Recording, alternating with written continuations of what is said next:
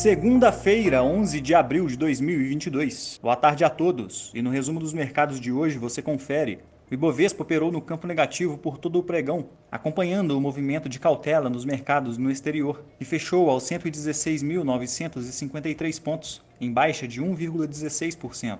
Na ponta positiva, as ações da Ambev subiram 1,81%, uma das maiores altas do índice no dia, na expectativa das apresentações do Investor Day da companhia, que acontecerá durante os próximos dois dias. Na ponta negativa, as ações da B3 caíram 4,62% após divulgação dos dados de volume médio de transações no mercado de ações, que registrou uma queda de 12,6% em março quando comparado com o mesmo mês de 2021, mesmo com uma elevação na base de investidores pessoa física no período. Os papéis preferenciais da Petrobras, em baixa de 0,76%, acompanharam o forte recuo do petróleo no mercado internacional, com os futuros para junho fechando novamente abaixo dos 100 dólares, após a disparada da commodity commodity em março em função dos conflitos entre Rússia e Ucrânia. O dólar à vista às 17 horas estava cotado a R$ 4,69, em queda de 0,39%. As bolsas asiáticas fecharam em baixa após dados de inflação ao produtor e ao consumidor na China no mês de março,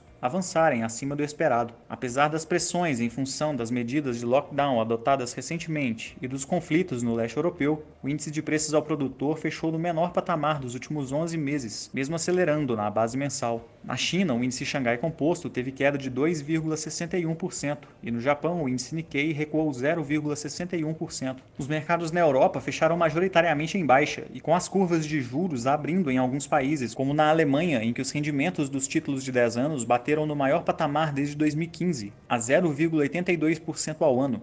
Ao longo da semana, haverá diversos importantes indicadores de inflação na região. O índice Eurostock 600 caiu 0,59%. Já as bolsas americanas fecharam em queda, com o mercado seguindo com as apostas de aceleração no aperto monetário local, enquanto aguarda novos dados de inflação que saem a partir de amanhã, além dos primeiros balanços corporativos relativos ao primeiro trimestre de 2022. O Nasdaq fechou em baixa de 2,18%, o S&P 500 recuou 1,69% e o Dow Jones caiu 1,19%. Somos do time de estratégia de investimentos do BB e diariamente estaremos aqui para passar o resumo do dia. Uma ótima noite a todos e até a próxima!